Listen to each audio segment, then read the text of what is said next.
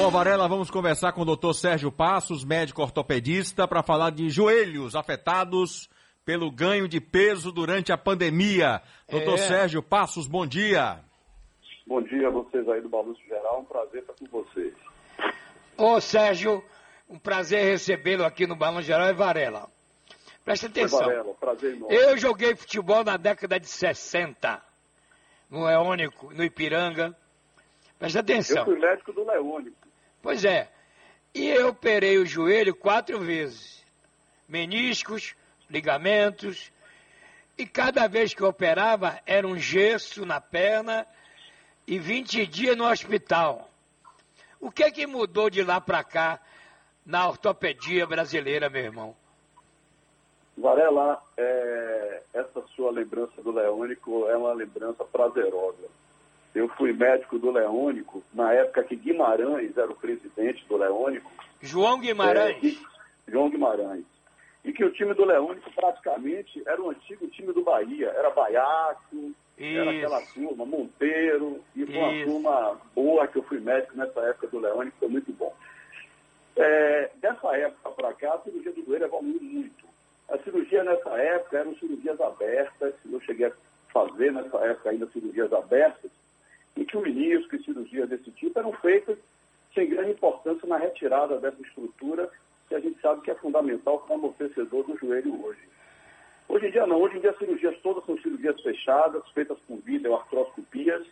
Essas cirurgias por vídeo já são cirurgias que já vêm evoluindo muito, qualidade de material, de instrumental, é, sendo que hoje em dia a gente já tem materiais para que a gente preserve o menisco, que são as chamadas suturas meniscais, que faz com que o paciente não perca seu amortecedor e isso dá um resultado ao paciente fantástico em termos de qualidade de vida e de evolução para uma artrose necessariamente. Então, a evolução foi muito grande e cada dia tem evoluído mais com as cirurgias agora que se tem feito usando membrana de colágeno e transplante de colágeno, fazendo com que a gente consiga realmente ter um sucesso em relação às lesões de cartilagem, que antigamente a gente não tinha muito o que fazer, né? Bom, eu quero lhe dizer o seguinte: as pessoas agora estão mais em casa, no isolamento. E isso, onde, o que é que o joelho tem a ver com isso? Varela, é, a atividade física é fundamental para o bom funcionamento das articulações. É, muitos pacientes que têm artrose estabelecida, 40% a 50% da melhora do desconforto da dor é dado exatamente pela atividade física, desde que orientada, sabendo o que é que ele vai fazer, na questão do ganho de massa muscular, entendeu? O sedentarismo do fica em casa, das pessoas da pandemia, não só aumentou muito a ansiedade das pessoas, como fez com que as pessoas também, com a parada da atividade, aumentassem de peso. E o aumento de peso, necessariamente, independente do joelho ser uma articulação de carga, você aumentando de peso, você aumenta o peso em cima do joelho. Só para te dar um exemplo, a cada 5 quilos que a gente ganha de peso, a gente aumenta em 3 a 4 vezes aquele peso com a gente caminhando em cima do joelho. Então, cada 5 quilos de ganho de peso, a gente está jogando mais 15 quilos caminhando em cima do joelho. Então você vê o quanto a gente danifica o joelho com esse ganho de peso. Muito bem. Agora temos uma pergunta, duas, do Calil, do Pedro Santos Sé, para o nosso ortopedista Sérgio Passo. Fique à vontade, Calil. Bom dia, doutor Sérgio, tudo bem?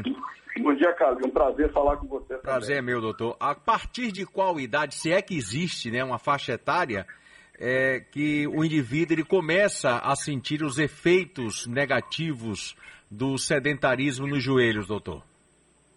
Calil, a partir dos 35, 40 anos de idade.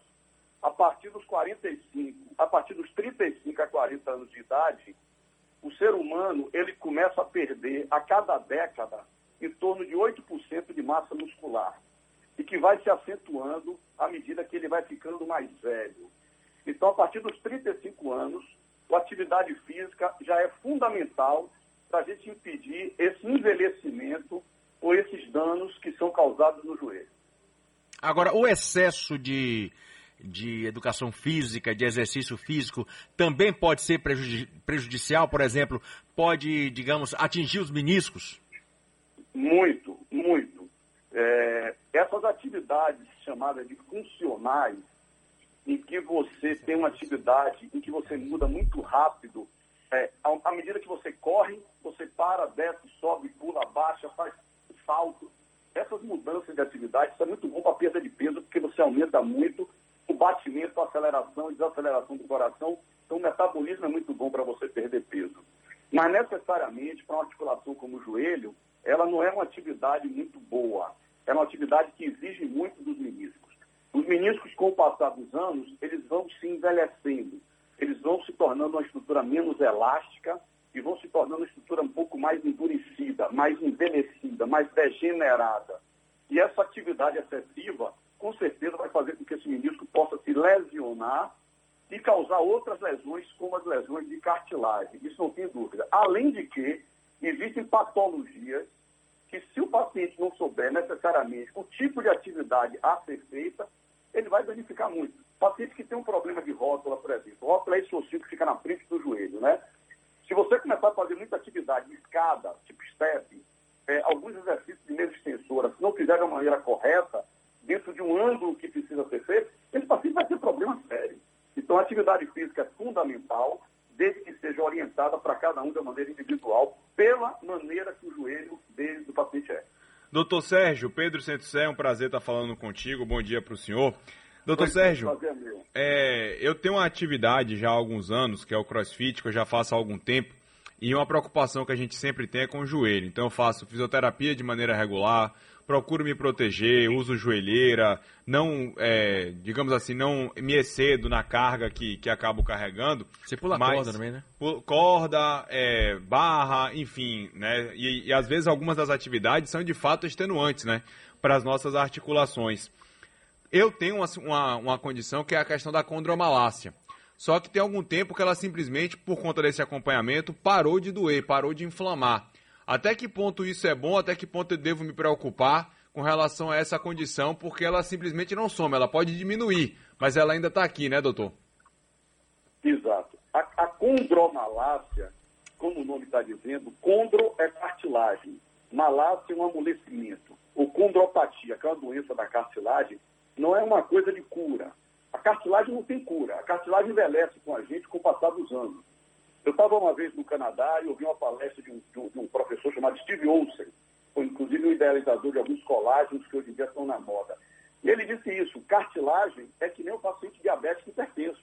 É um paciente que tem que ficar sob controle a vida inteira porque não tem cura. Então, assim, cartilagem, você não está curado. Você estabiliza com exercício, com uso ou não de algumas medicações, mas ela está presente. No seu caso, se a sua condromalácia for da rótula, da patela, esse crossfit para você não é uma boa atividade física. Principalmente as atividades de salto, agachamento, entendeu? Isso para você vai te causar algum problema daqui a algum tempo, não tenho dúvida. É um dos grandes, é, é um dos grandes pacientes que eu tenho aqui no meu consultório, são os praticantes de, de, de crossfit. Bom, Pedro, oh, meu caro Passos, Varela de novo. Vale ressaltar, o que é a patela? A patela, a gente, a gente, o joelho, ele tem praticamente três ossos. O fêmur, a tíbia, que fica embaixo, a, o fêmur que fica em cima, e na frente do joelho, a gente tem um osso pequeno, único, chamado de patela ou rótula. Tá? Então, a patela ou rótula é esse ossinho que a gente tem na frente do joelho. Ah, agora, o aumento de peso extra, onde está o perigo? Independente do peso estar sobrecarregando o joelho naquela proporção que eu falei inicialmente, existem vários trabalhos hoje em dia mostrando que quando o paciente começa a ficar muito acima do peso, existem algumas enzimas da própria gordura, que são adipocinas, que são enzimas inflamatórias, que elas por si só levam o joelho a inflamar e provocar um processo chamado de osteoartrite. Então, independente do peso, no sentido de carga para o joelho, a própria patologia da obesidade, ela gera uma doença inflamatória nas articulações. Doutor, Eu... e a osteoporose, o que é isso? A osteoporose não tem nada a ver com cartilagem. A osteoporose é uma perda de massa óssea. A gente tem um osso que tem uma quantidade de cálcio. A partir do momento que a gente vai perdendo esse cálcio e o osso vai se fragilizando, a gente pode ter uma osteopenia, que é uma diminuição da massa óssea, que se ela evoluir acima de um determinado número, que é 2,5, ela passa a ter uma osteoporose. Então, assim, osteoporose lida com osso. É, condromalácia lida com cartilagem. São coisas assim bem distintas, entendeu, Varela? Se falava antigamente, Varela e doutor Sérgio, que artrite era doença de velho, doença de idoso. E eu vi um adolescente de 15 anos diagnosticado com artrite. A pergunta que eu te faço é exatamente essa. É, a artrite, independente da idade, ela pode ser evitada, doutor, ou não tem jeito? Depende, depende da patologia. Por exemplo, tudo que tem it significa inflamação. Certo. Então, a artrite é um processo inflamatório de uma articulação, que tem causa diversa. Por exemplo, o paciente pode ter uma doença reumática. Ele tem uma artrite reumatoide. E isso você vê em pacientes jovens, pacientes de, de 14, 15, 16 anos. Então, a artrite não é uma doença do idoso. Isso. As patologias modificam mas a artrite é uma patologia que acomete qualquer idade, de várias causas. Bom, doutor Passos, por que que isto ocorre mais com as mulheres, a osteoporose? A osteoporose ocorre mais nas mulheres em função principalmente do problema do estrógeno, da mulher que entra na menopausa que tem total ligação com essa perda de massa óssea. Então, o grande problema das mulheres é a questão da menopausa em relação ao estrógeno. E existem, claro, características de determinadas mulheres que têm uma tendência maior a ter menopausa. É a mulher branca, loura, baixinha. Essas são as mulheres que têm uma tendência maior a ter a osteoporose. É a questão do perfil dela. Mito ou verdade? Osteoporose é falta de leite?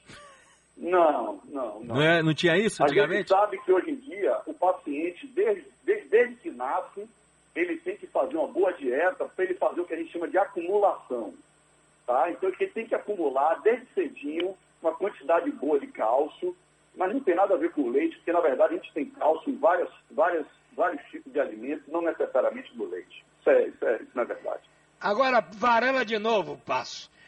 Meu joelho direito tem artrose.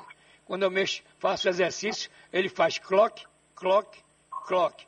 Já o tá. esquerdo tá bom em tudo. E as, eu fiz as, eu extraí os quatro meniscos e fiz ligamento na direita. Por que isso? O croque-croque, o barulho que você fala, a gente chama isso de crepitação. Nada mais é do que o atrito aumentado de um osso com o outro pela ausência ou pelo dano causado à cartilagem. Além de que você pode começar a estreitar o espaço. A gente tem um espaço que separa o osso.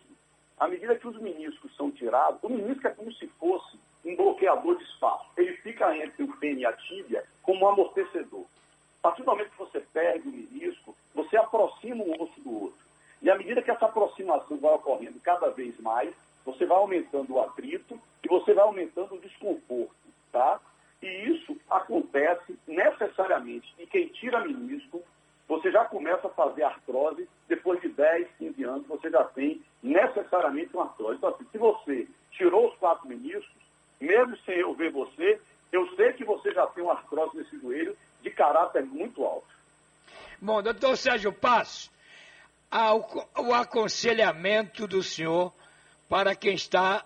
É, ah, eu tenho 73 anos. Eu estou trancado há um ano e meio na minha casa. Não sai para nada. A não ser para fazer um exame médico ou fiz agora cirurgia. Está entendendo? Então, qual é o conselho que o senhor dá? Eu, por exemplo, perdi peso. Eu não aumentei peso nesse um ano e meio. Porque eu fechei a boca. Entendeu? Qual Entendi. é o conselho que o senhor dá? É, essa, é, essa sua educação alimentar não é, ela necessariamente o que aconteceu com a maioria. É, as pessoas que ficam em casa, a ansiedade leva a pessoa até a comer mais. O fato de você estar em casa, toda hora você vai na geladeira, toda hora você pega alguma coisa para comer. Então, assim, essa sua educação que você teve de perder peso não é o da grande maioria. O que a gente tem aconselhado aos pacientes, entendeu? Que são pacientes que têm, às vezes, comorbidades maiores e que a gente sabe que o risco de ficar se expondo é muito grande, é que ele pode, além de fazer realmente, entendeu? Um regime alimentar, tirando um pouco a parte de carboidratos, essas coisas que se transformam em açúcar, para ele perder peso, que ele tente fazer em casa alguma atividade física. Tem muitas pessoas que conseguem online, é, tipo um professor online, é, fazer com a orientação dele alguma atividade em casa. Exercícios isométricos, que você não precisa necessariamente de aparelho nenhum, exercício de alongamento. Então, tem algumas coisas que necessariamente com a criatividade do brasileiro a gente consegue fazer com a orientação de alguém até online. Então, o que a gente, na verdade, orienta é isso, é que você não fique completamente parado, sedentário, tem como você fazer alguma coisa em casa, mesmo que seja online orientado, e que controle realmente a alimentação, porque isso é fundamental no grande filme. Doutor Sérgio Passos, muito obrigado pela entrevista, um bom dia para o senhor. Ok? Um, um, abraço, Varela, Pedro, Calil, prazer estar com vocês. Obrigado, doutor. Um abraço, doutor. Obrigado. Conhecido, e qualquer coisa que precisar, estou sempre às ordens. Ok. Calil, e a hora, Calil? 8 h